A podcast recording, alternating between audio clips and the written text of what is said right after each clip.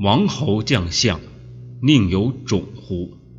秦始皇建立秦国后，实用严苛的刑法，大兴土木，以致使万民流离失所，怨声载道，民间暗流涌动，危机四伏。秦始皇死后，秦二世胡亥继位，危机越发严重。公元前二零九年，一群受征召戍守渔阳，也就是今北京密云西南的戍族，走到大泽乡，也就是今安徽宿州东南时，因道路暴雨冲毁而无法按时赶到渔阳。秦代法令苛酷，失期当斩。这些戍族。正副头领分别叫做陈胜、吴广，他们不甘心引颈受徒，私下商议带领大家造反。陈胜担心自己的地位卑微，大家不会服从自己。那么，如何能够让大家团结起来呢？吴广想出了一个主意，他希望利用人们的迷信的心理，达到。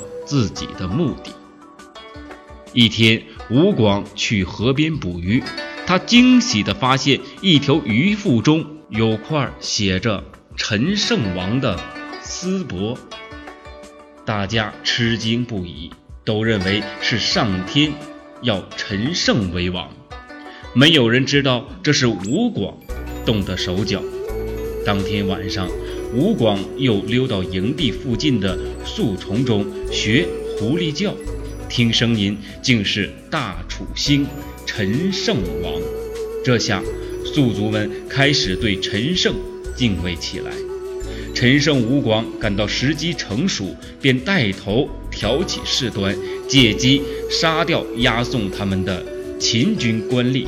然后他们把人们都集合起来，振臂一呼道。失期当斩，造反杀头，我们左右都是个死，不如反了吧。陈胜又说：“大丈夫不能白白送死，死也要死出个名堂。那些王侯将相一定比我们有高贵的出身吗？”那几百宿族听到这里，群起响应：“反了，反了！”陈胜叫弟兄们搭个台。做了一面大旗，旗上写着一个斗大的“楚”字，以两个营卫的头对天起誓，袒露右臂为标志，同心协力推翻秦朝。他们公推陈胜、吴广为首领，九百条好汉一下子就把大泽乡占领了。附近的农民听到这个消息，都拿出粮食来慰劳他们。青年们纷纷拿着锄头、铁耙到营地里来投军。人多了，没有刀枪和旗子，他们就砍下许多木棒做刀枪，削了竹子做旗杆。就这样，陈胜吴广建立了历史上第一支农民起义军。